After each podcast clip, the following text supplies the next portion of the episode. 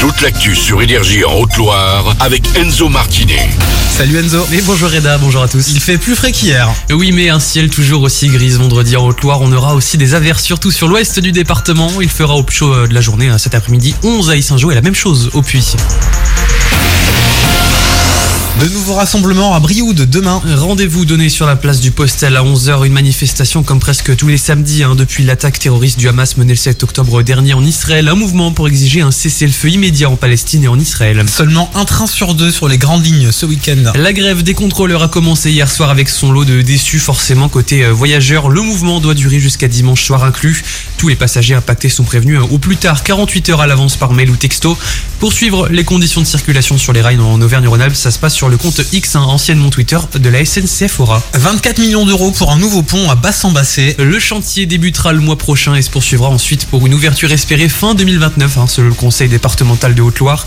Suivra également à partir de 2030 la déconstruction du pont actuel qui a plus de 90 ans. La programmation des Nuits de Saint-Jacques s'étoffe encore. Euh, oui, avec trois nouveaux groupes locaux. Ils joueront sur la scène secondaire du village du festival dans les allées euh, du jardin Henri Vinet.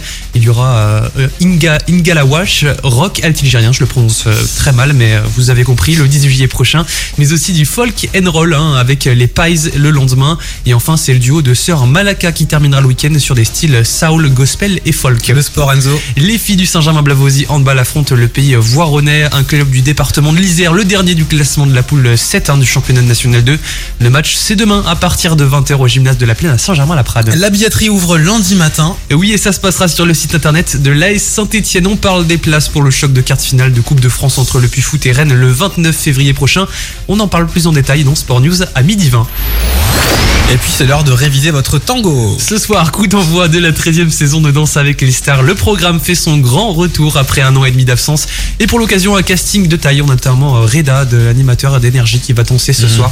Non, pas sûr. On aura surtout Black Amine Estreg, Romain Didwick ou euh, même James Danton en France. Tout le monde le connaît, l'acteur américain, pour avoir joué Mike Delfino dans la, série dans la série Desperate Housewives.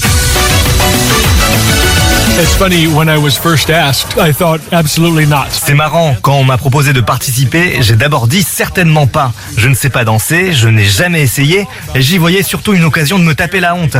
Puis après réflexion, je me suis dit que je devais me lancer, justement parce que c'est effrayant. Et à mon âge, ce genre d'aventure ne se présente plus beaucoup. I had to do it. And then I also asked my kids, they're 18 and 20. J'ai demandé à mes enfants de 18 et 20 ans si ça valait le coup ou si c'était gênant. Et ils ont trouvé ça cool. Donc en ayant leur feu vert et en sachant que j'allais à Paris, il n'y avait plus aucun doute. Embarrassed my kids.